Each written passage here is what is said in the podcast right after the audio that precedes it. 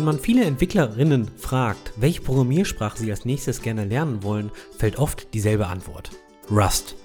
Man könnte schon fast von einem kleinen Hype sprechen. Projekte auf GitHub prahlen damit, dass diese mit Rust geschrieben wurden und jede zweite Case Study einer großen Tech-Firma hat etwas mit Rust zu tun. Doch was ist dran am Hype? Ist es nur Marketing oder steckt wirklich der Knaller der nächsten 40 Jahre dahinter? Ist hier wirklich alles Gold, was glänzt? Genau darüber sprechen wir mit Matthias Endler. Matthias ist von Anfang an bei Rust dabei und weiß, wovon er redet. In dieser Episode klären wir, welches Problem eigentlich von Rust gelöst wird, machen einen Deep Dive in die Kernkonzepte der Sprache, werfen einen Blick auf die Lernkurve von Rust, schauen uns an, wie die Sprache eine gewisse Rückwärtskompatibilität gewährleistet und noch vieles, vieles mehr. Bleibt dran, los geht's! Wir haben heute ein sehr schräges Setup. Das hatten wir schon einmal. Und zwar sitzt der Andi remote in Duisburg vor seinem Bildschirm mit dem bekannten Coronavirus. Ich bin extra aus Innsbruck nach Düsseldorf gekommen oder nach Duisburg und sitze jetzt in Düsseldorf, ein paar Häuserblocks weiter quasi von Duisburg, mit unserem heutigen Gast aus Bayern und darum habe ich auch ein sehr gutes Maxel Helles vor das mir. Gute Maxel. Genau, weil du als Original Bayer, der auch in Düsseldorf, also äh, internationaler geht es ja fast nicht mehr, oder interdeutsch, na egal, will mir da gar nicht verzetteln. Ähm, besser es gar nicht mehr. Aber wir haben halt natürlich ein ernstes Thema oder haben wir das Bierthema? Ein Bier-ernstes Thema. Bier, Bier-ernstes Thema, okay. Und zwar sprechen wir heute über, Andi, weißt du schon oder bist du in deinem Corona-Delirium? Über was Rostiges. Genau, über Rust. Was ist Rust? Rust ist eine systemnahe Programmiersprache von Mozilla. Wollen wir den okay. Matthias nicht erstmal vorstellen? Schöne Einleitung. Ja, okay, stellen wir den Matthias vor, wenn es unbedingt sein muss. Ich kenne ja Matthias schon jahrelang, fast besser als den Andi. Matthias begleitet mich ja tagtäglich eigentlich. Wir haben ja auch ein äh, gemeinsames Projekt, hatten schon Projekte gemeinsam, haben immer noch ein Projekt. Aber Andi, dir gebührt die Ehre, unseren Gast vorzustellen aus Bayern. Moment, Franken, ist das Bayern? Ich kann mir da nie. Na egal. Andi, stell mal vor. Das ist in der Tat für mich eine wirklich schwierige Folge, weil ich bin jetzt der Norddeutsche hier. Wir haben jemanden nicht aus Bayern, nicht aus Franken, aus der Oberpfalz. Drei Kilometer von der Grenze von Franken. Das wurde mir soeben noch bestätigt, weil ich glaube, da gibt es so einen richtigen Hass da unten. Wie dem auch sei. Er hat auch einen harten Dialekt, der für mich als Deutscher teilweise echt schwierig zu verstehen ist. Aber Lieber Matthias, wir beide, Wolfgang und ich, sind schon eng verwoben mit dir. Zum einen haben wir mal zusammen gearbeitet, zum anderen hatten wir beide zumindestens, du und ich, diverse Hackathon-Nächte mit Club Mate, Wodka und Helene Fischer um 4 Uhr morgens. Oh je, ich frag gar nicht, warum Helene Fischer. Weil unser Prototyp natürlich nicht lief. Kommen wir weg von unserer Beziehung. Wer bist du? Du hast dich vor kurzem selbstständig gemacht und bist Gründer einer Rust Consulting Firma namens Corode. Du brennst für Open Source, so ähnlich wie ich, bist aber deutlich erfolgreicher mit Repositories wie zum Beispiel Idiomatic Rust mit 5000 Stars, einer Markdown-Datei, die sogar Geld verdient, mit einer Liste von Static Analysis über 30 Programmiersprachen mit 12.000 Stars. Du hast einen Fast Async and Stream-Based Link Checker in Rust geschrieben, womit man unter anderem tote Links von Static Websites parsen kann und der auch von Amazon für die Amazon Web Service Dokumentation genutzt wird. Also Hut ab. Du hast in irgendeiner Art und Weise ein Fable für Entertainment und Storytelling. Und das hast du mehrfach unter Beweis gestellt mit deinem YouTube-Channel Hello Rust, den du leider nach 10 oder 12 Episoden wieder eingestellt hast. Du erzählst öfters mal recht lustige Stories auf Meetups und wir dürfen uns bald auf einen eigenen Podcast von dir namens Rust in Production freuen. Release Date, glaube ich, noch kurz vor Weihnachten. Ja. Super. Und weil das noch nicht genug ist, hast du auch noch mal ein Projekt gestartet, womit man seine GitHub History als Poster printen kann. Also wer dieses grüne Mosaik liebt, der kann mal Codeprints googeln da kannst du dein Gitterprofil angeben und dann kannst du das als Bild zugesendet bekommen. Ich hatte auch mal eins an der Wand, sehr, sehr schön. Was heißt, du hattest eines an der Wand? Das ist nicht mehr an der Wand. Es hängt leider unser nicht erster mehr. Test-User. Ja, es hängt leider nicht mehr an der Wand. Ah, ich werde persönlich nochmal Nachschau halten. Der Wolfgang war auch dabei übrigens, ja. Also den wollen wir nicht vergessen. Auch CodePrince ist auch sein Kind. Und ohne Wolfgang kannst du anscheinend auch nicht, weil inzwischen baut ihr auch ein weiteres Produkt zusammen namens Open Podcast, um Podcast-analytische Daten zusammenzufassen von verschiedenen Providern. Und jetzt mein Lieblingsfakt über dich. Du magst esoterische Programmiersprachen. Und ich erinnere mich auch noch an deinen schönen Code, den du in LOL-Code geschrieben hast, nämlich an den HTTP-Retry-Mechanismus, so viel ich weiß.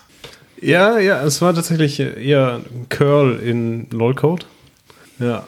Und dann auch der Versuch, einen Server in LOL-Code zu schreiben. Aber ja, macht mir tatsächlich Spaß, esoterische Programmiersprachen auszuprobieren, ja. Was würdest du sagen, ist die esoterischste Programmiersprache, die du jemals angefasst hast? Oh, das ist eine gute Frage. Befunch ist komisch. Be was? Befunch. You can be real, aber da sind wir schon alle zu alt. Ja. Was ist Befunch? Ja, Befunch, eine sehr esoterische Programmiersprache. Also wenn du LOL-Code schon esoterisch findest, dann ist Befunch nochmal eine, eine härtere Nummer. Die Idee von Befunch ist, dass es per Definition schwer zu schreiben ist. Also das ist die Sprache, die sich im Endeffekt am schwersten schreiben lässt. Das heißt, du hast ein Fable für schwer erlernbare Sprachen, darum machst du auch Rust. Kann man das so sehen? Also ich denke, ich habe ein Fable für Ideen, mit denen man Maschinen Dinge beibringen kann. Also wenn man irgendwas auf einer Maschine ausführen lassen will, dann muss man das nicht immer in beispielsweise C oder Python machen. Okay, dann gehen wir gleich mal tief Vollgas rein in Rust. Was ist Rust für alle, die noch nie Rust programmiert haben oder gesehen haben? Rust ist eine Art und Weise, Programme zu schreiben, wie man sie eigentlich vorher noch nicht hatte. Und zwar in einer Art und Weise, dass man Ver Fehler vermeidet, die in typischen Programmiersprachen wie C und C einfach prävalent sind. Also da geht es um Memory Safety. Das ist eigentlich so das große Überthema bei Rust, dass man versucht zu vermeiden, Speicher falsch zu verwalten an sich hat sich da eine Community drum gebildet, die viel, viel mehr macht als nur das mittlerweile. Aber Moment, bleib, bleiben wir mal da. Also bei der, bei der Speicherverwaltung. Java sagt mir auch, Speicher wird super verwaltet und ich muss wenig tun. Ja, Was genau. macht jetzt Rust besser? Java verwaltet Speicher für dich mit einem Garbage Collector und zur Runtime wird da ab und zu mal einfach aufgeräumt. Und das ist eigentlich auch vollkommen okay. Sehr, sehr viele Dinge werden auf dem Heap allokiert und es gibt zum Beispiel Reference Counting. Das sind alles wunderbare Maßnahmen, um Speicher zu verwalten, aber die haben natürlich auch Kosten und zwar in Form von Overhead. Und der Overhead wird eben zur Laufzeit bezahlt, was in manchen Bereichen nicht gewünscht ist oder gar nicht möglich ist. Also beispielsweise in systemnaher Programmierung, in Embedded-Systemen, da gibt es einfach gar keine Speicherverwaltung zur Runtime. Das ist einfach zu komplex. Es gibt vielleicht gar keinen Heap. Und Rust ist eine Möglichkeit, Speicher auf andere Art zu verwalten, indem das der Compiler zur Compile-Zeit erkennt, ob Speicher beispielsweise von mehreren Stellen mutable, also veränderlich, beschrieben wird oder genutzt wird.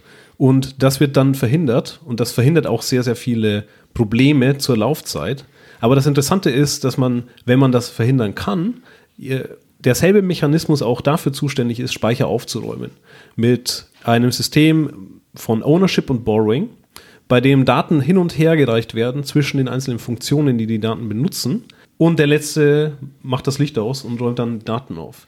Werbung. Andi, jedes Mal, wenn du wieder JavaScript programmierst, dann fragst du mich um Hilfe. Das ist korrekt. Möchtest du mir nicht mehr helfen? Es ist meine wertvolle Zeit. Hast du dir schon mal überlegt, vielleicht einen ordentlichen Kurs für Webtechnologien zu machen? So abseits von deiner ganzen Go-Backend-Ecke. Weil Ihr könnt da sicherlich mit unserem Episodensponsor workshops.de sprechen, weil die bieten Remote-Schulungen für den ganzen Webbereich an. Angular, React, Vue.js, Spring Boot, alles was du willst. Und die hätten sogar Lifetime-Schulungen. Also da hast du Zugriff auf die Materialien ein Leben lang. Dann hast nicht mal du mehr irgendeine Ausrede und könntest mit deinem Tempo einfach lernen. Du musst das so sehen. Ich bin ein sozialer Mensch und lerne sehr, sehr gerne im Team und besonders sehr gerne mit dir. Ja, da gibt es natürlich auch eine Lösung. Du schnappst dir einfach die maßgeschneiderten Inhouse-Schulungen von workshops.de und kannst dann das Ganze mit deinem Team machen. Und da ist dann genug Zeit zum Kaffee trinken mit deinem Team. Jetzt hast du mich. Workshops.de. Schau ich mir mal an. Danke. Link findest du übrigens in den Shownotes, Andy. Werbung Ende. Bevor wir da ins Detail gehen, also mhm. okay, also Speichermanagement ist sehr optimiert. Geschwindigkeit hast du schon erwähnt. Mhm. Gibt es sonst irgendwie Vorteile von Rust noch? Ja, Geschwindigkeit ist für viele ein Einstiegsfaktor. weil die einfach aus Sprachen kommen, die vielleicht generell etwas langsam sind, wie Python oder JavaScript für manche Bereiche. Aber was viel interessanter ist, für Firmen auch besonders, ist, dass die irgendwann merken, dass Rust einfach eine stabilere Sprache ist. Also man kann robusteren Code schreiben, der zur Laufzeit vielleicht nicht sehr viele Überraschungen bereithält. Das geht natürlich zum einen wieder um die Garbage Collection, aber zum anderen viel, viel mehr auch um Dinge, die Programme fragil machen. Also wann zum Beispiel gibt es Probleme zur Laufzeit, wenn nicht ganz klar ist, was zum Beispiel in diesem Objekt steckt oder ob da vielleicht ein Nullpointer dahinter ist. Und das sind einfach Dinge, die Rust verhindern kann. Und das ist natürlich extrem lukrativ für Firmen, solche Dinge vielleicht auch einzubauen oder zu nutzen, weil man sich da extrem viele Kosten sparen kann. Stichwort On-Call. Ist das das, was, was Leute immer erwähnen, was man so hört, wenn die mit Rust beginnen, dass sie sagen, dieser Compiler ist so intelligent. Der Compiler sagt mir Sachen, die habe ich sonst überhaupt noch nie mitbekommen bei irgendeiner anderen Sprache. Sind es genau diese Dinge, die dann vom Compiler kommen und, Ja. und gesehen werden und frühzeitig abgefangen werden? Ja, es gibt so dieses Meme in der Rust-Community, wenn es baut, dann läuft es auch. Und das ist auch in weiten Teilen sehr richtig. Und das andere Meme ist Fighting with the Borrow Checker. Der Borrow Checker ist ein Teil des Rust-Compilers, der eben genau für Ownership und Borrowing zuständig ist und diese Regeln überprüft. Diese Regeln gibt es in anderen Programmiersprachen auch, wie zum Beispiel in C++ mit Ray. Resource Allocation is Initialization. Aber das wird halt nicht vom Compiler enforced. Also es wird vom Programmierer verlangt, dass eine gewisse Disziplin herrscht im Code. Und dieses Prinzip wird einfach vom Rust-Compiler ja, vorausgesetzt. Also es gibt gar keine Möglichkeit, da rumzukommen. Gibt es eigentlich nur einen Compiler? Also bei C gibt es irgendwie mittlerweile doch einige Compiler. Gibt es bei Rust nur einen, Es gibt einen Referenzcompiler, Rust-C, der von Mozilla dann auch entwickelt wurde? Genau. Es gibt allerdings auch mittlerweile einen WebAssembly-basierten Compiler, nennt sich CraneLift und der ist etwas langsamer zur Run Runtime, also zur Laufzeit, aber schneller zur Compilezeit. Aber ich meine, jetzt gibt es ja auch Programmiersprachen wie Lisp zum Beispiel. Schon ein bisschen was älter. Teilweise Flugzeugsoftware und Zugsoftware wird damit geschrieben. Da kannst du jetzt auch nicht sagen, dass sie als unsicher gilt. Die haben auch Features drin, wie zum Beispiel, du hast einen Integer mit einem Wertebereich und wenn du dann ein Switch-Case-Statement hast, dann sagt der Compiler dir, hey, da ist ein Fall, der ist nicht berücksichtigt bei deinem Case, könnte zur Runtime krachen, compile ich den nicht. Also das, was du jetzt gerade so erwähnst, andere Sprachen liefern das ja auch mit. Lisp hat natürlich auch einen Garbage Collector und eine Runtime und auch in dem Sinn Overhead, genau wie beispielsweise Java oder Kotlin auch. Und ich finde, an Lisp kann man sich auch orientieren, was vielleicht die Art und Weise der Programmierung angeht. Also Lisp ist ja eine pur funktionale Sprache mit keinen Seiteneffekten, also ohne Seiteneffekte. Das heißt, ein Seiteneffekt ist einfach etwas, was bei einer Funktion passiert und das ist nicht die Hauptaufgabe dieser Funktion. Aber, aber Rust ist nicht funktional, nur dass wir da ist imperativ. Ja, genau. Rust ist eine Multi-Paradigm-Programmiersprache. Man kann in Rust mehrere Paradigmen programmieren. Also so wie du heutzutage auch in Java funktionale Elemente drin hast. Ganz genau, ja. Auch in Rust gibt es diesen funktionalen Anteil. Und Rust kommt eigentlich auch aus der funktionalen Welt, also aus den ML-Sprachen und war früher auch viel, viel funktionaler, ist mittlerweile weniger funktional und eher objektorientiert. Aber ich würde sagen, ja, man kann in beiden Sprachen, in beiden Paradigmen eigentlich programmieren. Und das macht man auch ganz gerne, dass man da zwischendrin wechselt, je nachdem, ob man zum Beispiel mit Daten arbeitet oder mit größeren Architekturblöcken. Also ich arbeite gerne objektorientiert im Großen und funktional im Kleinen in Rust. Und warum hat Mozilla damals die Sprache entwickelt? Also warum, was ist der Hintergrund von dieser Sprache überhaupt? Beziehungsweise wann ist es passiert? Es ist ja derzeit ein absoluter Hype mit Rust, sogar das Andy als, als Go-Fanboy Rust kennt. Äh, ist die alt, die Sprache? Ist die jetzt irgendwie zwei Jahre alt? Wann, wann ist denn die so entstanden? Also Mozilla ist eine Firma, die ist bekannt für eigentlich zwei große Projekte, würde ich behaupten. Zum einen Firefox, der Webbrowser, und zum anderen Thunderbird, der E-Mail-Client. Und zu den besten Zeiten hatte Mozilla auch einen sehr, sehr hohen Marktanteil. Also ich glaube mal, auch in Deutschland über 40 Prozent, was echt beachtlich ist. Und dieser Browser ist natürlich ein starkes Stück Software. Also da muss man schon wirklich sagen, es ist sehr, sehr komplex, einen Browser zu schreiben. Es ist nicht einfach. Und es gibt auch einfach sehr viele Dinge, die man beim Parsen von Webseiten beachten muss. Äh, JavaScript Engine hängt auch noch mit dabei, so eine kleine. Genau. Mittlerweile ist das ein fast komplettes Betriebssystem mit allen Bindings zu allen möglichen Dingen wie Audio, Video und so weiter. Und diese Komplexität hat Mozilla irgendwann zu schaffen gemacht. Das war irgendwann so 2010, vielleicht kurz vorher, hat man gemerkt, dass Firefox, was ja in C geschrieben ist, einfach Probleme hat, die man sehr, sehr schwer in den Griff bekommt. Memory Leaks, aber auch äh, Null Pointer Exceptions und einfach Dinge, die zur Laufzeit passieren, die die Software instabil machen. Und dann hat man nach Ideen gesucht, vielleicht dieses Problem in den Griff zu kriegen. Und es gab ein Hobbyprojekt von einem Entwickler bei Mozilla, von Graydon Hoare.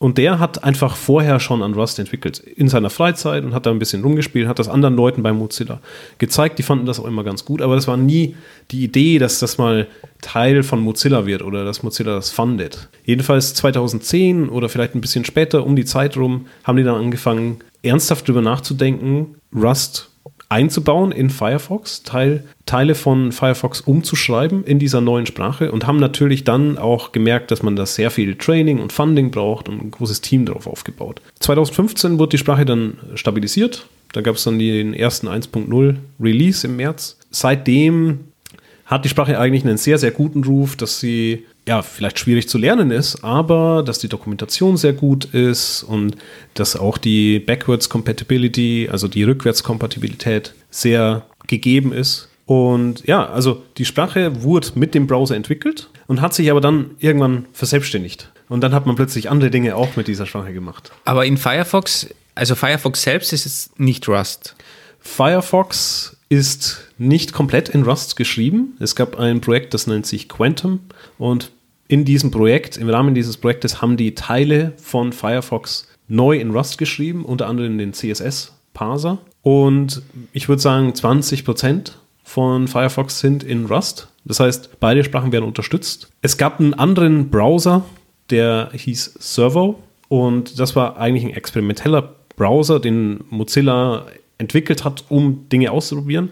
Die Idee war nie, dass der produktiv geht, sondern die Idee war eigentlich, dass man Konzepte ausprobiert und das dann später in Firefox integriert. Und, und der ist natürlich sehr performant, was Nebenläufigkeit angeht. Ich glaube, wir kommen dazu noch, aber kurz vorab, Rust ist einfach eine sehr, sehr gute Sprache, mit der man auch parallel programmieren kann, weil eben dieses Ownership-Modell diverse Fehlerklassen einfach komplett ausschließt. Und in Servo hat man das eben extrem ausgenutzt. Also da war der Renderer zum Beispiel komplett parallel. Und das hilft natürlich bei der Performance. Aber Servo an sich ist dann irgendwann eingeschlafen und wurde erst letztes Jahr wiederbelebt und ist jetzt auch wieder in aktiver Entwicklung. Wenn ich dich so reden höre, dann frage ich mich, wofür sollte ich Rust nicht einsetzen? Aber ich gehe stark davon aus, dass es, ich sag mal, den klassischen Anwendungsfall von Rust gibt, denn irgendwie hat den jede Sprache. PHP baust du eine Webseite, Python ist prädestiniert für Data Science, Statistik und allem drum und dran mit all den Libraries, mit, mit Machine Learning. Was würdest du sagen, ist der ursprungsklassische Anwendungsfall von Rust? Mhm. Also erstens mal vielleicht zu der ersten Teilfrage, wofür würde ich Rust nicht einsetzen? Da würde ich ganz klar sagen, bei Scripting und bei Prototypes ist es wahrscheinlich etwas übertrieben. Also, also wenn es schnell gehen muss. Wenn es schnell gehen muss. Und im Sinne nicht von Performance schnell, sondern schnelle Entwicklung. Ganz, ganz genau. Oder wenn ich etwas habe, was ich vielleicht auf einer Unix-Maschine schnell als Skript ausführen will, wenn ich relativ Unix-basiert mit einfachen kleinen Skripten hin und her hantiert, dann würde ich sagen, da ist es einfach nicht das richtige Tool dafür. Oder man müsste vielleicht das Ziel haben, dass man das erweitert. Klassisch benutzt man Rust dann, wenn man, ich sage jetzt mal, irgendwo zwischen dem Hardware- und Software-Interface agiert. Also alles, was relativ nah am Metall ist. Beispielsweise ein Betriebssystem, ein Dateisystem, vielleicht ein Webserver oder ein Proxy. Alles, was so Richtung High Performance geht, ist natürlich ein spannendes Thema. Wenn es dann Richtung Stabilität geht, wird es auch spannend. Also ich nenne mal ein paar Beispiele. Amazon beispielsweise verwendet Rust für Firecracker. Das ist eine kleine Micro-VM und da geht es eben darum, dass man sehr viele kleine 5 Megabyte große VMs auf großen Cloud-Maschinen laufen lassen kann. Und damit haben die die Kosten um 50 Prozent reduziert. Einfach mit dieser neuen Technologie. Das wäre mit Rust sehr, sehr schwer möglich, weil ohne Rust hättest du die Sicherheit nicht, dass diese Isolationsschicht wirklich gut funktioniert. Ein anderes Thema, Dropbox. Die haben ihre Data Layer neu geschrieben. Alles, was in Dropbox gespeichert ist, läuft erstmal durch Rust-Code. Und dann werden diese ganzen Metadaten und das Storage und so weiter. Das wird alles dort gemacht in Rust und dann werden die Daten in Cold Storage abgelegt. Also auch da ist man relativ nah an der Hardware, an der Infrastruktur, irgendwo im Internet, im Netzwerk unterwegs und da ist Rust natürlich spannend. Naja, das hört sich alles super gut an, aber nehme ich mal ein anderes Beispiel. Wenn ich jetzt Java dagegen setze, würden die meisten Leute sagen, uh, schwierig, kommt bei weitem nicht dran. Und dann sehe ich aber so Software wie Kafka, welche in Java geschrieben sind, und dann stelle ich mir die Frage, ist die intelligente Nutzung von Datenstrukturen, wie bei Kafka und Append-Write-Log, nicht viel maßgeblicher für die Performance, für die System Performance? Und man könnte auch sagen, Kafka ist relativ nah an der Hardware, wenn man an die Disk denkt. Ist das nicht viel ausschlaggebender als die Sprache selbst? Das finde ich fair. Ich glaube, man muss nicht alles in Rust neu schreiben. Aber jeder, der Kafka schon mal operativ eingesetzt hat, der weiß natürlich, wie komplex das ist. Also erstens mal, wie kriege ich diese Java-Applikationen deployed? Wie mache ich die Maintenance? Wie stabil läuft das dann in Production? Muss ich vielleicht Over-Provisioning machen? Das heißt, brauche ich mehr Ressourcen, um so Latency-Peaks und vielleicht auch Usage-Peaks abzufangen? Und da wird es dann halt relativ spannend. Also Java ist natürlich, was ich sage jetzt mal zum Beispiel Arbeitsspeicher angeht, relativ durstig. Also da muss man schon aufpassen, dass man nicht vielleicht eine Maschine hat, die zu klein ist, um einen Kafka-Cluster betreiben zu können. Und ich genau, genau an der Stelle würde ich sagen, da wäre es an sich spannend, über Rust nachzudenken, um solche Dinge zu optimieren. Ähm, der klassische Faktor ist ungefähr zwischen 5 und 7, wo man sagt, das ist der Unterschied zwischen Java Runtime Performance und Rust Runtime Performance. Das heißt, man kann sich schon vielleicht, wenn man eine Rust-Instanz hat, dagegen vier Java-Instanzen sparen, was extrem spannend ist, würde ich sagen, auch aus Kostensicht wiederum. Und da sehe ich schon auch die Vorteile bei Rust. Jetzt hast du aufgezählt, okay, es ist super performant, es ist super schlau, weil der smarte Compiler mir alle Fehler schon im Vorhinein zeigt, es ist super sicher dadurch. Äh, du hast super Speichermanagement, es ist hardware-nah, es ist einfach super schnell, es ist eigentlich, eigentlich perfekt. Und wenn ich mir jetzt so zurückerinnere an meine erste Erfahrung mit, mit Rust, die dankenswerterweise, dankenswerterweise, schweres Wort, ähm, ich dir zu verdanken habe, weil du was in Rust geschrieben hast und ich habe dann probiert, eine Funktion abzuändern. Und für mich hat sich das angefühlt wie so vor 25 Jahren oder vor, drei, vor 35 Jahren, na, so alt bin ich noch nicht, 30, vor, vor 25 bis 30 Jahren, wo ich das erste Mal programmiert habe, wo ich so probiert habe, ein Zeichen abzuändern und dann mal das laufen gelassen habe, aha, Fehler, okay, scheinbar war das das Falsche, probier mal ein anderes Zeichen, habe dann irgendwas kopiert, eins zu eins, hat nicht funktioniert. Also die Lernkurve ist schon so eine Sache. Also für mich, ich habe, habe viele Sprachen schon in meinem Leben entwickelt, aber bei Rust war so wirklich wo bin ich da? Wie so der erste Mensch in der Programmierung. So wirklich Copy-Paste und was abändern, mal ausprobieren, funktioniert da was. Also der Einstieg war schon extrem schwierig. Kann ich vollkommen äh, unterschreiben. Das ist auch ein großer Kritikpunkt, wo ich sagen würde, eine Firma, die Rust einsetzt, muss sich bewusst sein, dass man da in Trainings und in Entwickler, sagen wir mal, Ausbildung investieren muss. Ich muss natürlich dazu sagen, als klassischer Entwickler, der viel von sich hält, bin ich natürlich einfach drauf losgegangen, habe gedacht, das schaffe ich schon. Ich brauche da keine Dokumentation lesen oder mir mal den Syntax anschauen. Es kann nicht so schwierig sein, ist einfach eine Programmiersprache. Ja, bin ziemlich auf die Pappen geflogen, wie man bei uns sagt. Ja, ja, was man natürlich bedenken muss, ist, Rust ist schwierig, wenn man es schwierig macht. Und man macht sich schwierig, indem dass man gegen die Sprache kämpft. Je früher man anfängt aufzuhören zu kämpfen und zu lernen, wie diese Sprache wirklich funktioniert, desto leichter kann man sich das Leben machen. Der Klassiker ist zum Beispiel aus der C oder C++-Ecke Leute, die Rust lernen, die haben Probleme mit diesem Ownership-Modell, weil die das einfach vorher intuitiv in C++ irgendwie gemacht haben, aber haben gar nicht festgestellt, dass die vielleicht irgendwelche Leaks einbauen oder Nullpointer. Und Leute, die interessanterweise eher aus der ich sage jetzt mal Python oder vielleicht JavaScript-Ecke kommen, haben da relativ wenig Probleme damit, weil die diese Konzepte überhaupt gar nicht kennen. Also die hatten vorher noch nie mit manueller Speicherverwaltung zu tun und für die ist das einfach ein komplett neues Konzept und darauf lassen die sich ein. Ja, Speicherkonzept in der Tat war für mich eigentlich relativ einfach zu verstehen oder man hat viel davon gehört und für mich war das dann relativ logisch, ja. Mhm. Also muss ich auch dazu sagen. Also bleiben wir vielleicht gleich mal beim Speicherkonzept. Wie, wie funktioniert dieses ominöse Borrowing-Speicherkonzept, was die Welt verändert? Okay, angenommen, ich habe jetzt einen Integer-Wert. Kenne ich, ja. Fünf, sechs, Fünf. sieben. Genau. Nimm dir einen beliebigen. Andi, du kannst ja auch gerne aussuchen. Wünsch dir einen. Gerne. 24. 24. Nee, 42 ist schwach, aber okay. Ja, ja und wir haben diese 24 irgendwo im Speicher liegen. Wo liegt die generell? Ja, das kommt jetzt drauf an. In Python liegt die auf dem Heap. In Java liegt die auf dem Heap oder auf dem Stack. In Rust liegt die auf dem Stack. Der Stack ist ein relativ einfacher kleiner Speicher, der einfach nach oben wächst und wo man an sich immer irgendwas drauf stapelt. Deswegen Stack. Und man kann von oben was nehmen oder man kann irgendwas drauflegen. Das macht den schnell, aber das macht den auch relativ trivial und das macht den auch nicht gut einsetzbar für manche speziellen Fälle, wie zum Beispiel Dateien. Aber für Integer ist er wunderbar. Das heißt, wir legen uns diese Integer auf den Stack. Die 24. Die 24, ganz wichtig. Und irgendwann mal holen wir die wieder vom Stack und zwar, wenn wir die vielleicht benutzen und irgendwie was addieren und dann legen wir das Ergebnis wieder auf den Stack. Und irgendwann verschieben wir das in eine Funktion hinein. Und dann ist die Frage, was passiert dann?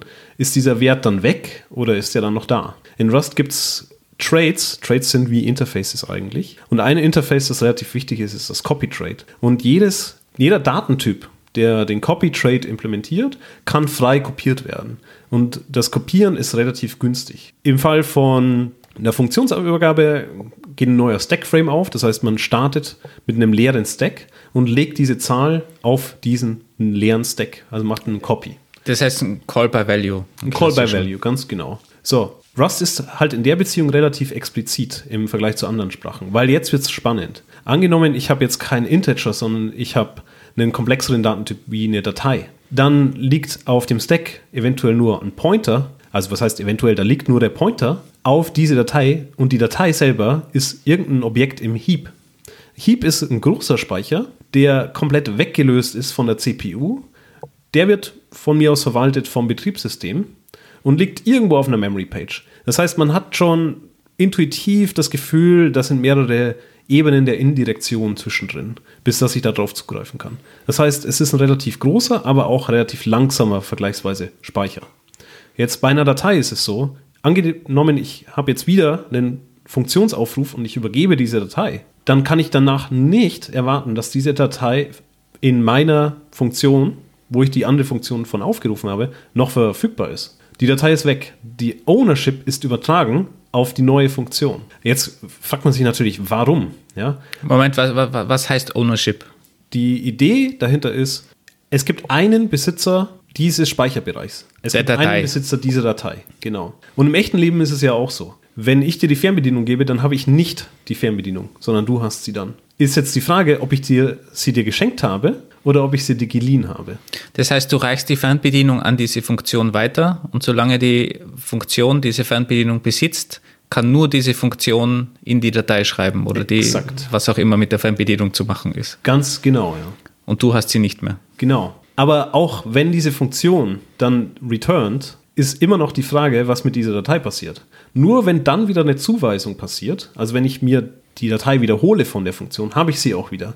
Wenn die Funktion einfach beendet und nichts zurückgibt, ist diese Datei weg. Das heißt, du kannst die Ownership dann auch returnen wieder. Genau, genau. Und das ist ein ganz, ganz wichtiges Konzept. So funktioniert Speicherverwaltung in Rust. Das heißt, es kann wirklich nur eine Funktion, ein Block, wie man es auch immer sieht, auf eine Ressource zugreifen. Ja, Und es kann ja nie das zwei, zwei parallele Welten auf, auf die Datei zugreifen, zum Beispiel. Es gibt noch ein zusätzliches Konzept, das nennt sich Borrowing. Und beim Borrowing ist es so, solange es nur lesende Zugriffe sind, kann ich die beliebig oft verteilen, diese Werte. Ich kann äh, ein Borrow zum Beispiel an verschiedene Leute geben. Angenommen, ich habe jetzt ein Gästebuch, dann können verschiedene Leute da reinschauen gleichzeitig und können lesen. Das heißt, es wird zwischen Lesen und Schreiben nochmal unterschieden. Ganz genau, ja. Aber das äh, Spannende ist eben dieses Ownership-Konzept, bei dem Speicher dann weitergereicht wird.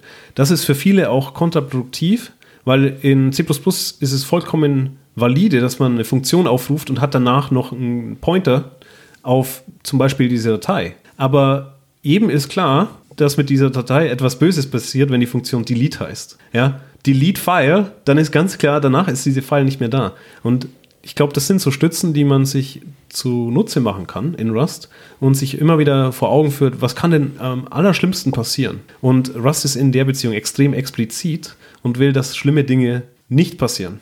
Das heißt aber, wenn die Fernbedienung nicht zurückgeliefert wird, also nicht returned wird, dann kommt auch irgendwann Speichermanagement, äh, Garbage Collector und removed meine Datei aus dem Speicher. Es gibt keinen Garbage Collector, aber ähnlich wie in C mit Free gibt es in Rust ein Drop. Und dieses Drop wird automatisch ausgeführt und wird eingefügt an die Stelle, wo die Funktion beendet.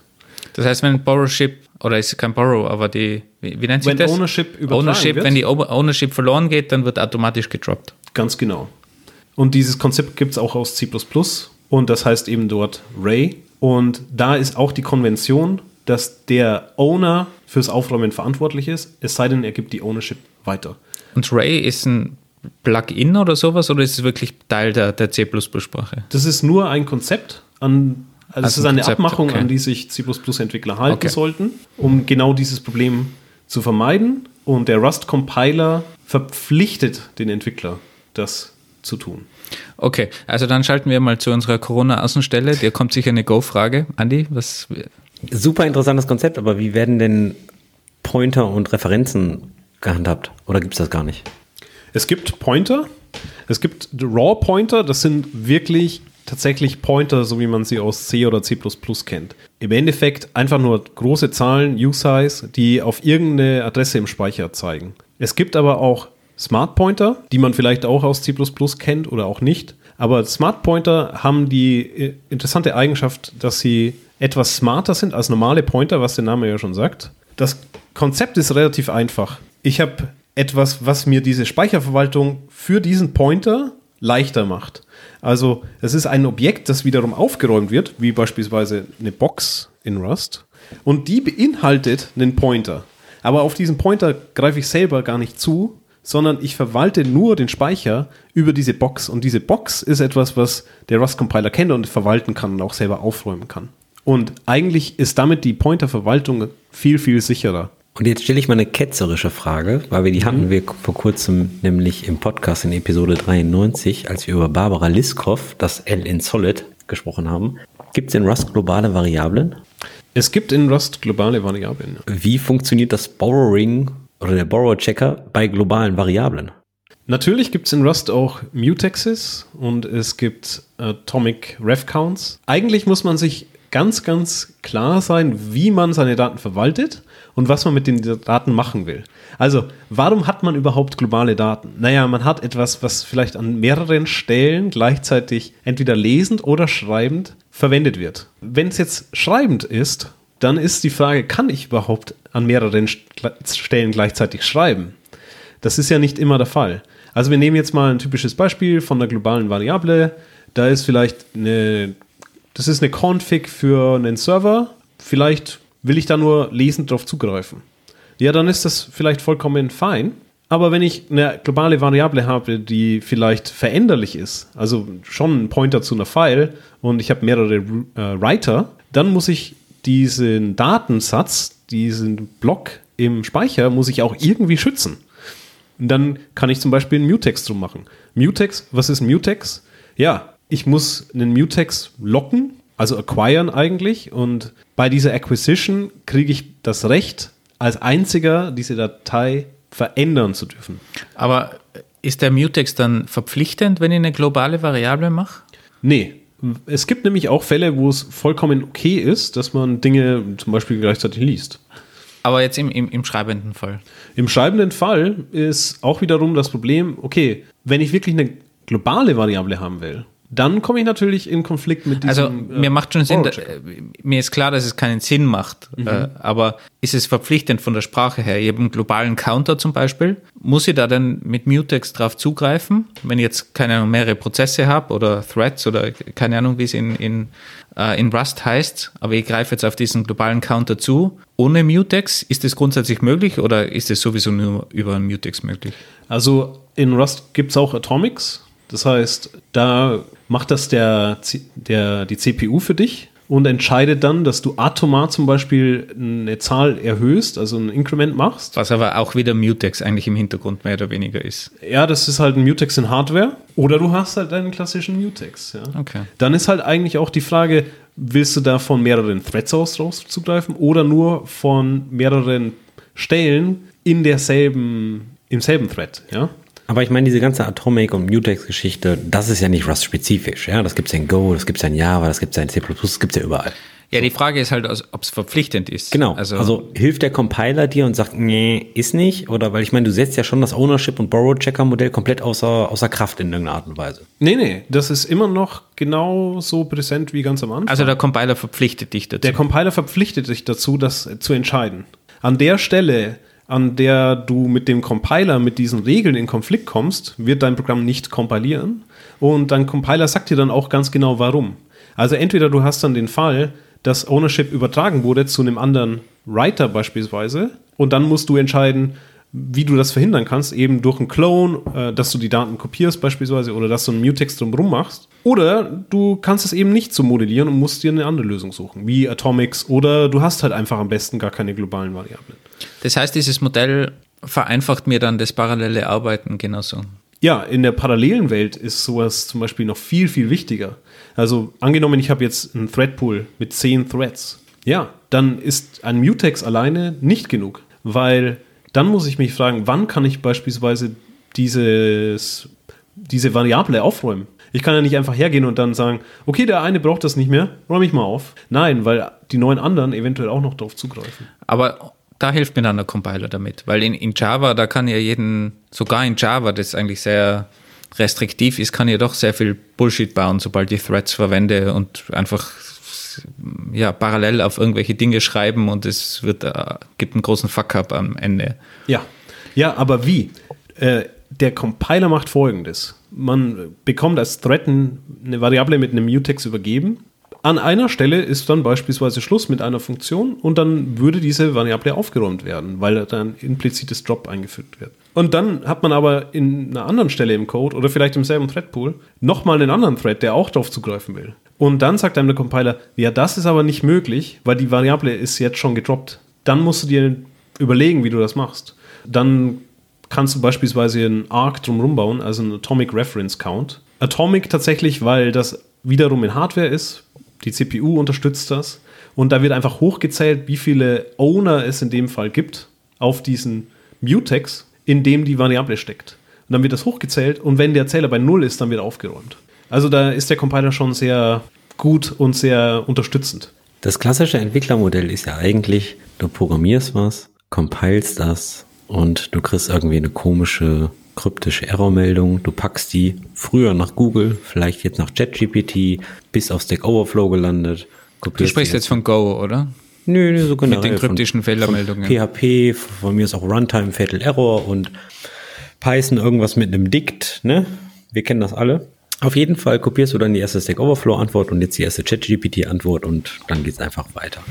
Und vom Compiler im Rust hört man nur Gutes. Der sagt dir genau diese Zeile, diese Stelle, das machst du falsch und das sollte der Code sein, der da stehen sollte. Ja, ist so ein Co-Pilot, der aber recht hat. Ja, aber irgendwie ohne AI. Ja, also Ja, schon genau. noch das, was vielleicht ein Mensch verstehen kann. Statistisch berechnet, oder nicht statistisch, einfach durchkalkuliert, ja, genau. Ändert sich dein Entwicklungsworkflow? Also Absolut. Ja. verstehst du mehr die Fehler? Weil ich habe das Gefühl, umso mehr ich auf Stack Overflow bin, umso weniger nehme ich mir die Zeit, die Beschreibung zu lesen. Oder noch schlimmer ist ja ein Segfault. So ganz klassisch, Segfault. Period. That's it. Absolut ändert sich das. Also man wird generell defensiver, man wird aufmerksamer und checkt mehr nach Fehlern. Also man schaut, habe ich da wirklich geprüft, ob diese Variable beispielsweise null ist in anderen Sprachen oder nicht. In Rust gibt es kein Null, aber es gibt beispielsweise auch ein None und auch dieser Fall muss gehandelt werden. Beispielsweise gibt es in Rust das Konzept von Sumtypes, Results und Option und in Result ist es beispielsweise so, das sind zwei Werte, die eventuell passieren können. Entweder man hat einen OK-Wert, das heißt, da ist ein OK und man kriegt den Wert aus diesem OK, aus dieser Variante. Und die andere Variante ist ein Error und dann kriegt man einen Error aus dieser Variante. Aber man muss beide Fälle abdecken und irgendwie handeln. Man kann natürlich auch einen Unwrap machen und dann einfach auf den Fall hoffen, dass da wirklich auch ein Wert drin ist. Aber an der Stelle würde ich sagen, es ist auch da explizit, dass man diesen Fall irgendwie behandeln muss. Und ich denke, man wird da in der Beziehung auch vom Compiler ein bisschen an die Hand genommen und besser geschult. Und eigentlich hätte ich ganz gerne so ein Tool vor 15 Jahren gehabt, als ich das erste Mal vielleicht, oder vielleicht sogar vor 20 Jahren schon, als ich das erste Mal C programmiert habe, weil das wäre ein richtig guter Trainer gewesen, der einem sagt, was für Fehlerfälle passieren können. Leider musste ich das auf die harte Art und Weise lernen. Aber es wäre schon sehr schön gewesen, so einen Compiler früher zu haben. Ja. Wir reden jetzt ziemlich viel über Memory Safety, über der Compiler hilft dir, über es gibt fast keine Runtime-Fehler. Und dann gibt's diese dreckige Ecke da drüben, ja, dieses unsafe Keyword, ja. Meine Frage ist, gibt es unsafe Rust und was sind valide Anwendungsfälle dafür, sich in diese Ecke zu begeben? Fundamental ist alles, was man am Computer macht, unsafe. Das ist einfach eine Realität des Lebens. Es kann passieren, dass einem ein User einfach keinen validen Input gibt. Es kann passieren, dass ein Prozess abstürzt, den man irgendwo als Subroutine gestartet hat. Es kann passieren, dass beispielsweise das Netzwerk flöten geht oder dass die Disk voll ist oder dass das Betriebssystem einen Bug hat. Also eigentlich ist die ganze Welt unsafe und man muss sich nur überlegen, wie man damit umgeht. Man kann jetzt zum Beispiel den Weg einschlagen, dass man sagt, okay, wenn alles unsafe ist, dann ist es ja auch egal, was ich in meiner Programmiersprache mache, weil ich kann ja eh die Welt nicht retten. Das ist so der Ansatz vielleicht von C oder C++, wo unsafe einfach Standard ist. Man kann auch den Weg gehen und sagen, eigentlich ist alles schöne heile Welt und ich kümmere mich gar nicht darum, sondern ich gehe mal davon aus, alles ist safe. Und dann läuft man halt einfach zur Runtime in gewisse Probleme, wie bei Python oder PHP. Oder man kann einfach wie Rust sagen, okay, es gibt unsafe, aber das heißt nicht, dass unser Code selber unsafe sein muss. Wenn man in die Rust Standard Library reinschaut, wird man sehr, sehr viel unsafe finden. Eben genau diese Fälle, also Architekturunterschiede zwischen verschiedenen, verschiedenen Betriebssystemen oder verschiedenen Architekturen vom System. Und das abstrahiert man eben über unsafe, weil man da wissen muss, dass diese Dinge fehlschlagen können und dass diese Dinge inhärent schwierig zu handeln sind. Also Memory Management. Angenommen, ich kriege ein Paket übers Netzwerk. Ist da jetzt wirklich das drin, was ich erwarte? Ja, ich muss das irgendwie interpretieren, dann muss ich das transmuten, dann kann es passieren, dass das vielleicht nicht valide ist. Aber darum herum hat man eben Unsafe Wrapper gebaut, damit andere Leute, also die Rust-User, nicht damit arbeiten müssen. Die müssen sich solche Gedanken nicht machen, sondern die können sich darauf verlassen, dass diese eine Implementierung, die es in der Standard Library gibt, genau für dieses Problem eben peer-reviewed ist und sehr viele Leute da drauf geschaut haben, um festzustellen, dass alle Fehler behandelt worden sind. Also Stichwort Sortierung beispielsweise. Das ist natürlich ein super schneller Algorithmus, bei dem sehr, sehr viele Dinge im Speicher gemacht werden, mutable gemacht werden. Und die sind natürlich alle unsafe. Aber nur weil ich den Sortieralgorithmus benutze, heißt es nicht, dass meine Daten beispielsweise auch unsafe sind. Ich übergebe die dieser Standard-Library-Funktion und ich weiß, die machen die richtigen Dinge, weil da sehr viele Leute draufgeschaut haben. Und dann ist das okay. Und die Art und Weise, wie man Rust programmiert, ist eigentlich, dass man sehr, sehr wenig unsafe programmiert. Also ich kann aus Erfahrung sprechen, ich habe unsafe wahrscheinlich zwei, drei Mal gebraucht in den ganzen Jahren, in denen ich jetzt Rust programmiere, seit 2015 oder 2014. Jetzt ist Rust natürlich auch eine sehr junge Sprache und immer wenn etwas Neues begonnen wird, stelle ich mir die Frage, wann wird man sich über die Fehler, die man implementiert hat, bewusst? Und jetzt kommen wir zu diesem Thema, was Go-Leute natürlich lieben, Backwards-Kompatibilität. Leider muss man da sagen, Go ist da unglaublich stark über bereits über zehn Jahre. Wie geht Rust mit Rückwärtskompatibilität um? Ja, erstens mal, wie macht's Go? Go sagt einfach, wir wollen nicht auf eine 2.0. Das heißt, alles, was wir bis jetzt gemacht haben, muss irgendwie backwards compatible sein. Was extrem beeindruckend ist, das muss ich wirklich zugeben. Das hat BHB auch gemacht. Ich weiß nicht, ob das so beeindruckend ist. Ja, der Unterschied ist allerdings, dass Go intern sehr, sehr lange entwickelt wurde und sehr lange benutzt wurde, bevor es freigegeben wurde. Das heißt, diese ganzen rückwärts inkompatiblen Changes haben die vorher gemacht. Ja, ich meine, klar, BHB ist sicher das schlechteste Beispiel, äh, wenn du dir anschaust, wie Funktionen, Namen und so weiter. Aber das ist, ist eine andere Historie, muss man auch dazu sagen. Ja. Aber ich meine, auch mit Go 2.0 sind jetzt die ersten Blogposts rausgekommen und sie überlegen auch in 2.0 keine Rückwärtskompatibilität zu brechen, sondern wenn es wirklich notwendig ist, soweit ich das verstanden habe, Supported Tooling halt zur, zur Transition zu geben, ja, dass du halt Tools hast, die deinen Source Code, ich sag mal, ein bisschen modifizieren oder Änderungen vorschlagen, damit die neuen Struktur schaffen können. Ich sage jetzt nicht so wie Python 2 auf Python 3 oder so Packages wie Sixt, was versucht irgendwie beides zu supporten, ja, das, das wissen wir alle, dass das, würde man sagen, offiziell in die Hose gegangen ist, aber mich würde mal interessieren, wie macht Rust das? Also wie sorgt Rust dafür, zum Beispiel neue Features wie Async, das Async-Keyword haben sie vor anderthalb Jahren eingeführt oder ähnliches. Und was wäre passiert, hätte ich eine Variable mit dem Namen Async gehabt? Das ist ein echt gutes Beispiel. Äh, ich komme auf dieses Async Keyword gleich nochmal zu sprechen, weil es ist spannend. Erinnere mich dann, wenn ich es vergesse. Die grundsätzliche Idee ist, man will ja keine backwards incompatible changes haben. Warum ist das so? Weil Toolchains einfach darauf basieren, weil gewisse Prozesse in Firmen darauf basieren, dass der Compiler stabil ist. Wenn ich einen Change mache, dann ist das immer eine große Disruption. Das hat man bei Python 2 versus 3 gesehen. Das hat Jahre gedauert. Ich weiß nicht, vielleicht zehn Jahre insgesamt, bis dass die endlich mal an den Stand sind, dass die meisten abgegradet haben. Das heißt, für eine Sprache ist es extrem aufwendig und schwierig, sowas zu tun. Rust will das natürlich mit allen Mitteln verhindern. Und Anfang 2017, vermute ich mal, hat man festgestellt, dass man wahrscheinlich Breaking Changes braucht. Das war eine Zeit nach Rust 1.0. Die Leute haben das zum ersten Mal wirklich produktiv eingesetzt, haben dann festgestellt, es gibt ein paar Bugs, die man nur beheben kann, indem dass man ändert, was der Compiler macht. Nicht, was der Compiler für Code generiert, sondern wie der Compiler gewisse Dinge handelt. Da geht es Richtung auch wieder Ownership und Borrowing und Lifetimes, Non-Lexical Lifetimes. Da hat man einfach festgestellt, okay, wir können das nicht einführen, wenn wir da keinen Breaking Change machen. Async ist auch zum Beispiel ein Keyword gewesen, was man zu der Zeit reservieren wollte, weil man wusste, dass man das eventuell braucht.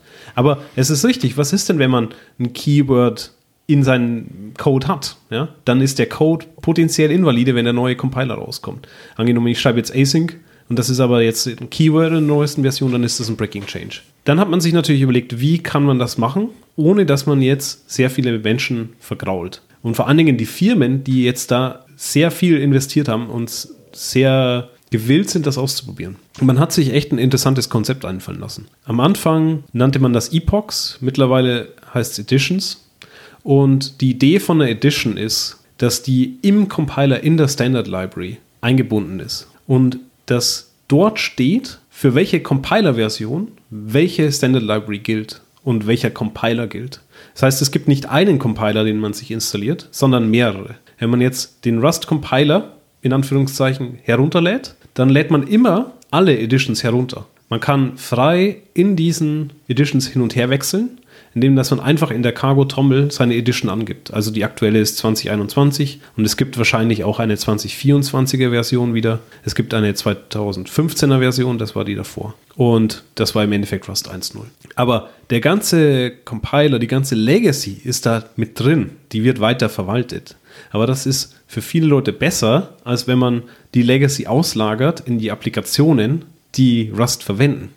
Das ist ein interessantes Konzept. Jetzt kann man natürlich auch fragen, okay, muss man dann für jeden Breaking Change eine neue Edition machen? Das wäre ja fatal.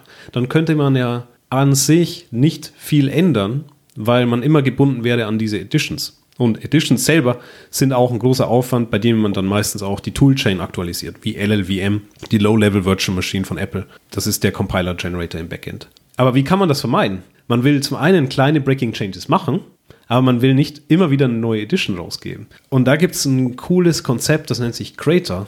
Das ist ein Tool, mit dem alle Crates, die jemals veröffentlicht wurden. Crates sind externe Libraries. Genau. Packages, Libraries, Dependencies, genau. Und die sind auf crates.io und jeder kann natürlich ein eigenes Crate veröffentlichen und mittlerweile gibt es da Hunderttausende davon. Wenn jetzt festgestellt wird, dass man etwas im Compiler ändern will, dann kann man einen sogenannten Crater Run machen und der geht her und lädt wirklich jede Dependency herunter, kompiliert die mit der geplanten Änderung und schaut, ob dieses Crate davon beeinflusst ist. Wenn das nicht der Fall ist, dann macht man diese Änderung einfach. Und dann ist es kein Breaking Change. Man nennt das dann Soft Breaking Change, weil technisch gesehen ist es ja eine. Aber man braucht keine neue Version dafür, weil dieses Feature benutzt keiner. Und damit ist es fein. Also will, willst du mir eigentlich sagen, die Leute, die Rust schreiben und maintainen, haben sich ein Ökosystem und ein Tooling geschaffen,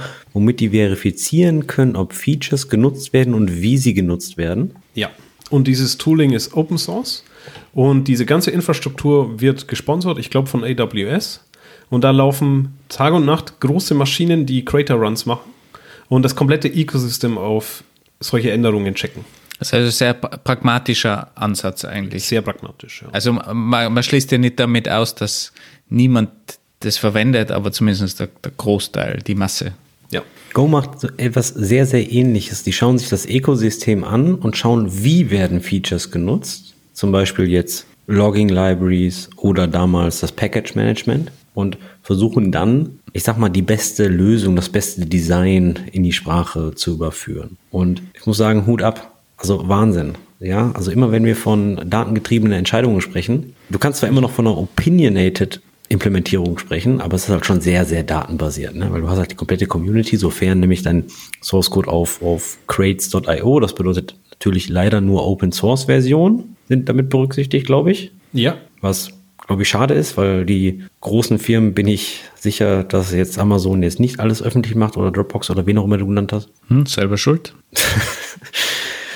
Liebes Dropbox, kannst du bitte dein Metadaten-Storage veröffentlichen? Ja, ja, entweder Open Source oder man wird nicht berücksichtigt. Das ist schon ein fairer Zugang, würde ich sagen. Also was man da vielleicht noch kurz anmerken will, ist, dass Rust halt immer noch einen Schritt weiter geht. Die checken nicht nur, ob eine Änderung irgendwelchen Impact auf Crates hat, sondern wenn die feststellen, das sind auch Crates, die davon betroffen sind, dann gehen die her, kontaktieren die Maintainer und senden den Pull-Request und sagen, es tut uns leid, wir müssen hier einen Soft-Breaking Change machen, kannst du diese Änderung mergen? Und nur wenn die gemerged ist, gehen die auch her und machen das wirklich, diese Änderung. Ja, das ist schon wirklich Next Level, würde ich sagen. Sehr, sehr gut. Also ich finde es schon grundsätzlich sehr spannend, dass man diese Vernetzung der Welt einfach nutzt, diese Daten, die man heutzutage bekommt, diese statistischen Daten von den Usern, von der Ja. Usage. ist schon sehr cool. Aber ich probiere mal ähm, rauszuzoomen auf ein Meta-Level und zwar, ich bin ähm, aktuell gerade in, in so einem Gremium und wir diskutieren gerade über so einen Lehrplan für eine Schule, für, für einen Informatikzweig. Und interessanterweise, wir haben über Sprachen diskutiert und dann ist so Rust aufgekommen. Und alle haben irgendwie so gemeint, Rust ist super, wir sollten Rust machen. Und dann habe ich irgendwie so nachgefragt, hat jemand von euch schon mal Rust probiert? Und die alle, "N- nein, aber Rust ist ja cool, Rust sollte man schon probieren. Wie schafft Rust dieses Marketing, dass alle Leute irgendwie über Rust sprechen und ich kenne ganz wenig Leute, die wirklich Rust mal probiert haben. Ich selber, ich bin irgendwie eigentlich schon sehr überzeugt über Rust, aber meine Rust-Erfahrungen, das sind eigentlich äh, fatale Erfahrungen. Ein paar Zeilen und ich bin gescheitert. Also warum, warum ist Rust so beliebt, obwohl es niemand verwendet? Weil die, es, es werden ja wirklich, äh, du weißt es ja selber als Berater, es gibt ein paar Nischen, wo Rust verwendet wird, aber es ist jetzt sicher keine breite Masse, die, die Rust verwendet. Ja, der erste Anstoß ist natürlich immer, ich will was Neues lernen. Ich fühle mich eingeschränkt in meiner aktuellen Umgebung. Also so war es bei mir zumindest. Ich habe Python sehr gemocht, aber habe einfach festgestellt, da gibt es einfach gewisse Dinge, die ich in Python nicht bauen wollen würde. Dinge, die ich aber immer schon mal bauen wollte. Eine Shell vielleicht. Ja, aber du, du, hast, du bist ja ein Hardcore-Rust-User und, und Rust-Fan. Warum sind so viele Leute Rust-Fan, obwohl sie es nie probiert haben? das Marketing ist Also warum, ist so ein, warum hat Rust so ein gutes Image? Das ist meine Frage. Ja. Warum hat Rust so ein gutes Image? Ich glaube, es ist wie bei allen neuen Dingen, die haben halt was Magisches in sich. Denke auch, dass das irgendwann verfliegt und dass dann einfach die Realität die Sprache auch irgendwann wieder einholen wird. Man muss natürlich auch bedenken, man ändert jetzt nichts oft seine Programmiersprache. C ist vielleicht 40 Jahre alt, C über 60 und man kann jetzt nicht sagen, dass man jetzt von heute auf morgen direkt anfängt, komplett produktiv Rust zu entwickeln. Also das Interesse ist da. Warum ist das Interesse da? Naja, weil man natürlich immer von diesen Erfolgsgeschichten hört, zehnmal so schnell und der Compiler ist so gut und das Marketing ist natürlich extrem gut in der Beziehung. Und Leute profilieren sich natürlich auch gerne drüber, dass sie vielleicht auch über den Tellerrand schauen und einfach neue Features ausprobieren wollen und am aktuellsten Puls der Zeit sind. Vielleicht ist Rust jetzt momentan einfach die gehypte Sprache und in ein paar Jahren ist es dann vielleicht SIG oder was weiß ich, wie oder irgendwas anderes. Man muss schon sagen, es sind natürlich Features, die man nicht gewöhnt ist. Man ist nicht gewöhnt, dass der Compiler intelligent antwortet. Compiler ist immer dumm und man ist gewöhnt, eben im schlimmsten Fall, du führst das Programm aus, kriegst einen Segfault und hast null Ahnung, was passiert. Und die Compiler-Meldungen, gerade wenn man an, an, an C und C denkt, sind manchmal so kryptisch, dass du keine Ahnung hast und überhaupt mal ewig lang probieren musst, überhaupt zu verstehen, was denn da das Problem ist. Und könnte man natürlich schon vorstellen, dass das viele Leute als, als sehr cool empfinden und das gerne verwenden würden, ohne dass sie es wirklich verwenden, aber man hört es halt und ich bin ja selber auch so, also man hört halt diese Dinge und man wünscht sich eigentlich diese Dinge mit, mit normalen Programmiersprachen, aber Rust hat dann natürlich eben diese Lernkurve und mal einen schwierigen Einstieg. Glaubst du, dass sich da irgendwas in Zukunft auch noch verändert? Wird Rust irgendwann zu die Massensprache oder bleibt es einfach für die, ich sag mal Nische, aber für, oder für diesen Spezialbereich von, von, von großer Performance, Hardware nahe. Kommt natürlich auf sehr viele Faktoren drauf an. Zum einen entwickeln die User natürlich auch zum Teil die Sprache weiter oder beeinflussen die Sprache besser gesagt. Wenn jetzt sehr, sehr viele Leute beispielsweise aus dem Web-Umfeld kommen und auch merken, dass da das Ecosystem noch nicht so gut ist und dann vielleicht einfach ihre Ideen einbringen, dann kann das schon sein, dass sich die Sprache in der Beziehung schon verbessert. Persönlich glaube ich, es wird nicht so weit kommen, dass Rust vielleicht JavaScript oder TypeScript. Es wird nicht das neue, neue JavaScript werden.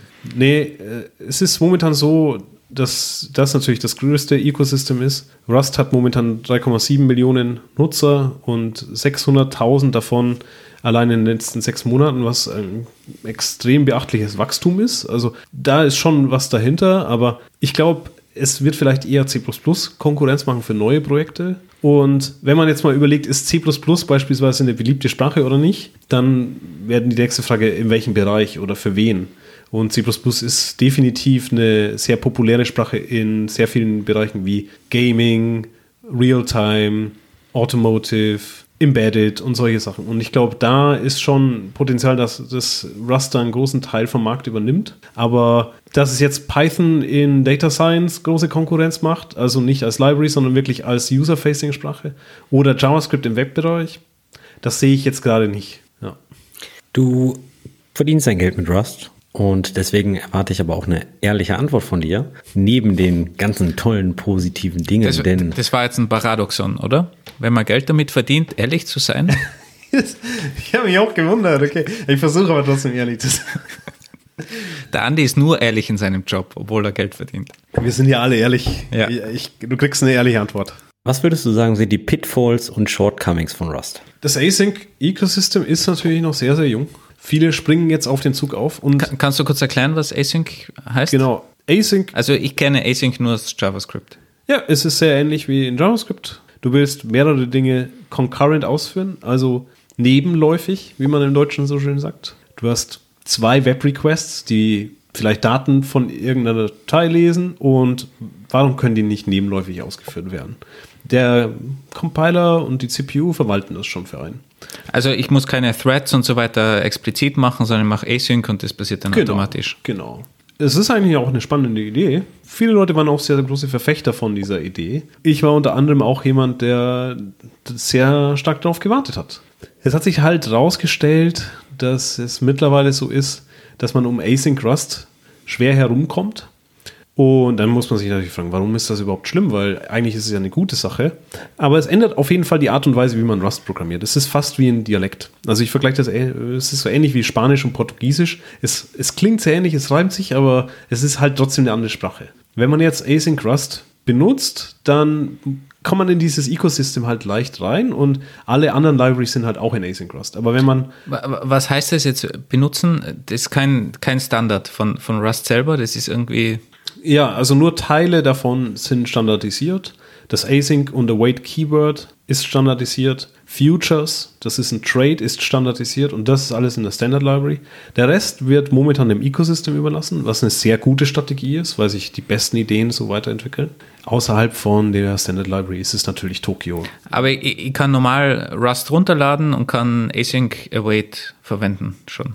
Ja, mit ein paar Sternchen. Also man braucht einen Executor. Ein Executor ist etwas, was die Futures dann ausführt. Also eigentlich eine Futures Runtime.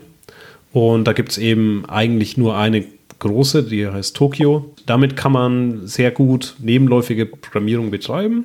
Aber man kauft sie natürlich ein in dieses komplette Ecosystem. Man braucht dann nicht nur Tokio, sondern vielleicht auch eine Library, um Web-Requests zu machen mit Request. Und all diese Dinge sind halt async. Das ist halt die große Gefahr, weil dieses System noch relativ neu ist. Ja, der Bereich von Rust ist natürlich noch, ich würde fast sagen, experimentell. Und die Art und Weise, wie man da programmiert, ist anders. Also man muss einfach viele Dinge beispielsweise in den Mutex oder in den Arc rappen, weil Dinge einfach äh, auf verschiedenen Threads ausgeführt werden können und übertragen werden können. Und das muss man zur Compile-Zeit garantieren. Und damit wären die Datentypen leicht komplexer. Und das ist halt eine Gefahr, die man da hat. Und insgesamt würde ich sagen, generell ist es so, dass das Ecosystem halt noch sehr, sehr jung ist. Es gibt sehr viele Libraries, die stabil sind und benutzt werden, aber es gibt auch sehr viele Dinge, die noch nicht 1.0 erreicht haben.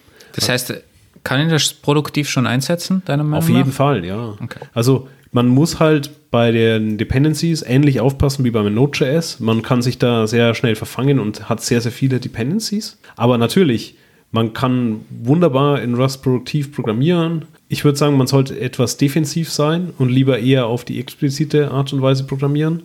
Also lieber auch mal eine Zeile mehr schreiben oder einen Datentyp mehr angeben, auch wenn vielleicht der Compiler das automatisch könnte. Und das ermöglicht halt auch, dass man sehr ergonomisch in Rust programmieren kann. Aber das ist natürlich auf jeden Fall ein Nachteil, würde ich behaupten. Wenn man jetzt ein super stabiles Ecosystem erwartet mit sehr, sehr vielen Libraries und vielen Firmen, die auch Frameworks verwenden und bereitstellen, ja, dann würde ich eher vielleicht woanders hinschauen momentan. Also beispielsweise PHP mit Symfony und Laravel ist ein Gegenbeispiel.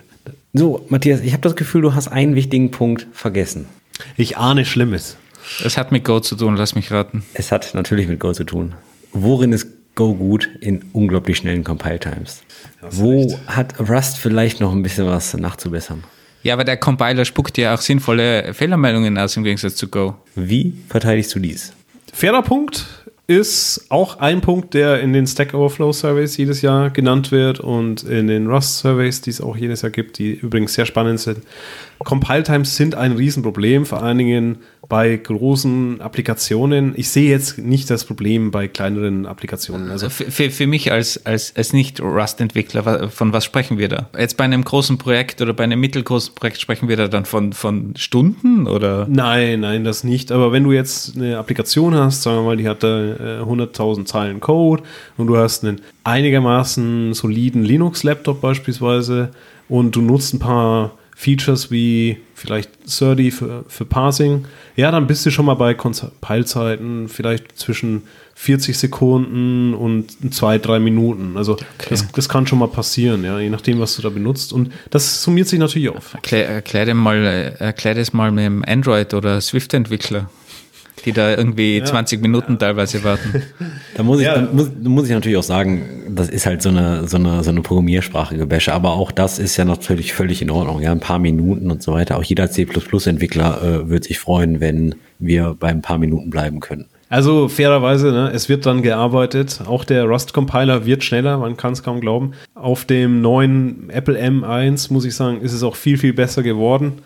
Hardware tut da natürlich sein Übriges, aber äh, eher, der Compiler wird auch selbst jedes Jahr um die 10% schneller, was ein guter Wert ist. Und auf der anderen Seite, was macht der Compiler im Vergleich zu Go?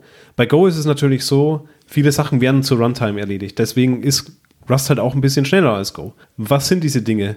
In Rust wird beispielsweise für jeden Input, den eine generische Funktion hat, eine konkrete Version zur Compile-Zeit gebaut. Angenommen, ich habe eine Funktion, die nimmt alles an, was ein Trade, also quasi ein Interface implementiert, dann wird für jede Variante, die wirklich auch benutzt wird, beispielsweise String oder int, eine Funktion gemacht, nur für diesen speziellen Fall. Und das kostet natürlich Zeit. Die andere Sache ist, LLVM ist ein Backend, was nicht das schnellste ist. Go hat das eigene Backend, die haben selber eins geschrieben und das ist auch in Go geschrieben mittlerweile, war früher glaube ich nicht in Go. Und Rust basiert halt auf LLVM, was in C++ geschrieben ist. Und auch da will man viel mehr Sachen ins Frontend ziehen, also in den Rust-Compiler selbst und dem LLVM-Backend weniger Arbeit überlassen. Ich würde auch, ich auch sagen, wenn du jetzt keine Multimillionen Rust äh, Multimillionen Lines of Code Rust Application hast, dann spielen auch auf CI-Systemen die Compile-Times nicht wirklich eine Rolle. Lokal geht's halt natürlich dann schon um die Developer-Experience, ne? die dann halt mhm. natürlich bei kürzeren Compile-Times, muss man sagen, nicht zu vernachlässigen. Absolut. Du hattest am Anfang erwähnt, dass Rust eine Multiparadigmensprache ist. Mhm. Multiparadigmen, da klingelt das bei mir immer so OOP, funktional und so weiter. So.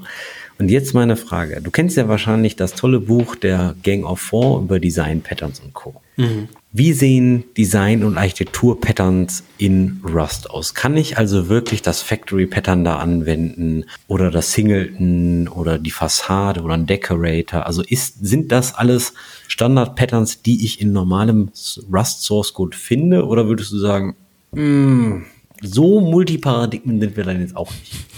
Das ist ja eh nur ein Paradigma, aber okay, egal.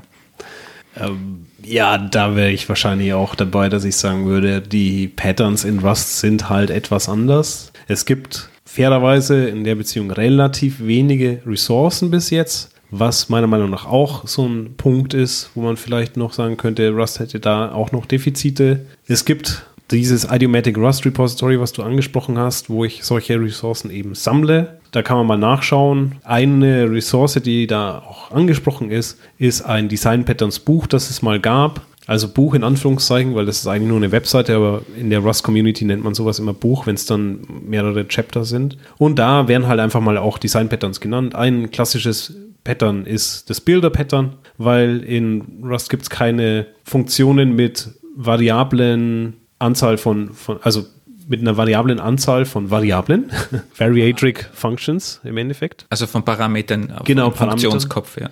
Genau, und eine Strategie, um sowas vielleicht trotzdem in Rust zu gewährleisten, ist das Builder Pattern. Da rufe ich halt dann auf einen Hauptstruct, also sowas wie auf einem Objekt, rufe ich dann diese Methoden auf und spezifiziere dann mein Objekt und zum Schluss rufe ich dann eine Methode auf, die heißt zum Beispiel Build und da fällt dann ein konfiguriertes Objekt raus. Das ist ein Pattern. Aber bei äh, so ganzen Fassaden und so weiter, das kommt ja alles sehr, sehr stark aus dem objektorientierten Bereich. Mhm. Objektorientierung wird grundsätzlich unterstützt. Ja. Aber ist jetzt keine Hardcore-Objektorientierung mit Polymorphie und die ganzen Geschichten. Nee, es gibt keine Mehrfachvererbung beispielsweise, es gibt keine Gut, die hat Java auch nicht, Sinn. oder? Oder hat, hat Java mittlerweile mehrfach Vererbung? Schon, ja. Ich denke eigentlich schon. Okay. Aber ich bin mir nicht, also ich denke schon. Aber in Rust wird sowas halt mit Trades abgebildet. Also was sind Trades? Trades sind Eigenschaften, die Dinge haben können oder auch nicht. Also wenn du zum Beispiel ein Struct hast, das heißt Plane, also ein Flugzeug, dann kann das zum Beispiel das Fly-Trade haben. Also das hat die Eigenschaft zu fliegen. Ist ja irgendwie auch logisch. Und dann hat dieses Plane Object vielleicht noch ein äh, Drive Trade, weil das kann ja auch auf dem Landeplatz hin und her fahren, auf eine gewisse Art und Weise. Und so kann man Eigenschaften zu Objekten hinzufügen. Das ist vielleicht ein bisschen gewöhnungsbedürftig, aber funktioniert dann ganz gut. Aber zum Beispiel Funktionen überladen oder solche Dinge, das funktioniert nicht. Funktionsüberladung gibt's. Okay. Es gibt zum Beispiel auch die Möglichkeit, Operatoren zu überladen. Mhm. Das wird auch sehr genutzt, aber es sind schon auch trotzdem Edge Cases, wo man wirklich sagt, okay, da macht das Sinn. Und ansonsten macht man halt einfach sehr viel explizit über Methoden, dass man dann einfach auch Methodenaufrufe macht.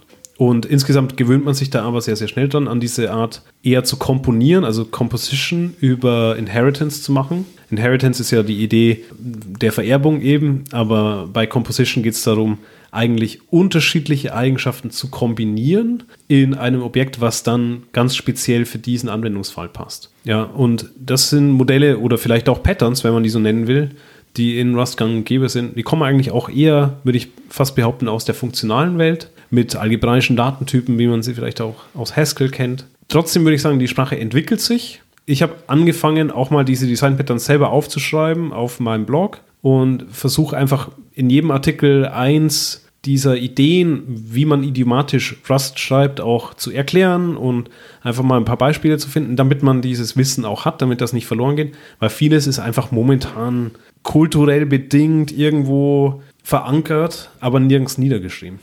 Wir haben ja schon in der Episode, was war es, Andi, 93 mit äh, Barbara Liskov, wo wir gelernt haben, dass Vererbung ja böse ist. Verlinken wir natürlich in den Show Notes.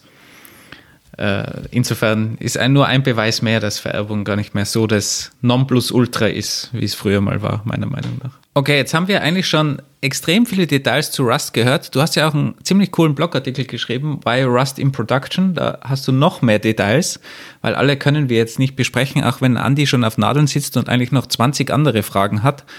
Aber Andy, du hast noch eine Frage, weil sonst kommst du vom Zittern gar nicht mehr weg. Jeder möchte Rust lernen und niemand hat Zeit. Was ist die eine Ressource, die du den Hörerinnen und Hörern und inklusive mir empfehlen würdest, wenn ich zwei Stunden pro Woche investieren möchte, um Rust zu lernen? Dein, deinen YouTube-Kanal natürlich mit den äh, alten Videos anschauen. Ja, genau. Das Hello kann man Rust. sich zum Spaß gerne mal anschauen. Hello Verlinken Rust. wir auch in den Show Notes. Hello Rust. Definitiv bitte subscriben und die kleine Glocke und läuten und alles. Aber was ist, wenn man jetzt heute 2023 Rust lernen will und hat zwei Stunden Zeit? Gute Frage. Wenn man aus dem Webbereich kommt, würde ich sagen, eine Ressource, die man sich anschauen kann, ist von einem Freund von mir, Luca Palmieri, Zero to Production in Rust. Da geht es darum, wie man eine Web-Applikation von der Pike auf, von null in Rust schreibt, bis sie in Produktion ist. Alle Themen werden da abgedeckt: Authentifizierung, Deployment, Web-Frameworks. Da ist alles drin, mit dem man starten kann. Eine praktische Applikation wird auch gebaut in dem Buch. Und wenn man da durch ist, dann weiß man zum Schluss, okay, so funktioniert Rust im Webbereich, was vielleicht viele HörerInnen auch interessieren könnte. Vielen, vielen Dank für alle Informationen. Wir verlinken natürlich alles in den Show Notes, alles, was du so genannt hast, deine YouTube-Channels, alles, was sonst noch so abgeht im Rust-Bereich. Wenn jemand Fragen hat, wir verlinken natürlich auch deine Profile und wir freuen uns alle schon auf den Rust in Production Podcast, ein Konkurrenz-Podcast, aber wir werden den sicher auch Freundliche mal Konkurrenz. Fre freundliche Konkurrenz, ja. Ja, das geht so in die Tiefe. Das macht mit uns keine Konkurrenz, wo wir immer nur an der Oberfläche da ein bisschen kratzen mit Andi vor allem. Ähm, vielen, vielen Dank, Matthias, für deine ganzen Insights und deine Details. Jetzt bin ich doch wieder ein bisschen motiviert, Rust irgendwie zu lernen. Vielleicht investiere ich die zwei Stunden von Andi doch nochmal in die, in die Rust-Weiterbildung. Sehr, sehr gerne. Gut investierte Zeit. Vielen lieben Dank, Matthias. Schön, auch mal etwas über eine andere Programmiersprache zu hören. Und ja, ich bin auch motiviert und da ich vielleicht zwei Stunden pro Woche investieren möchte, schaue ich mir deine Ressource mal an. Du hast jetzt eh Corona, du hast Zeit, Andi. Gute Besserung übrigens. Dankeschön. Das war's wieder von uns, liebe Hörerinnen und Hörer, von einer neuen Folge Engineering Kiosk. Falls ihr ein bisschen Feedback habt oder uns weiterempfehlen wollt, darüber würden wir uns sehr, sehr freuen, denn damit unterstützt ihr diesen Podcast. Und falls ihr uns noch nicht auf den gängigen Plattformen wie Apple Music oder Spotify heißt die andere Plattform, abonniert habt, bitte da einmal kurz abonnieren. Das ist eure Art, wie ihr uns supporten könnt. Vielen Und vielleicht auch Thumbs Up oder Thumbs Down in unseren Show Notes. Und falls ihr irgendwie ein Feedback habt, wie ihr Maxel Helles Bier findet, oder wir werden uns jetzt auch noch diese äh, Mozartkugeln, wenigstens was Österreichisches gönnen, gerne alle Rückmeldungen, Feedback auch bei uns im Discord-Channel. Dankeschön, bis nächste Woche und tschüss. Ciao. Ciao, ciao. Meine Kamera ist abgeschaltet. Schade, sollen wir mal die Batterie schnell wechseln? Da haben wir den Schluss auch noch mit drauf. Wäre dumm, wenn nicht eigentlich. Ah nee, die Batterie ist kurz leer. Nur Amateure. Wir haben echt technische Probleme heute. Ich weiß nicht. Der, der, der, der, der Kollege aus diesem kleinen Land namens Austria ist das Problem. Ja, ja, sehe ich auch so. Also, Mir ist das ein bisschen peinlich. Wir Schon wieder live. ein bisschen peinlich. Wir, wir, wir, haben, wir haben einen Aufnahmetermin im Jahr. Wir haben zwei Gäste an diesem Tag und es fällt hier eins nach dem anderen aus. Was Wieso, sagst du? wieso das? Weil einfach der Akku ist, ist, hat nicht durchgehalten, weil du so viel redest. Der ist auf eine, eine Stunde zehn genau getimt, der Akku. Komm, Ja, hat einen Punkt. gib Gas.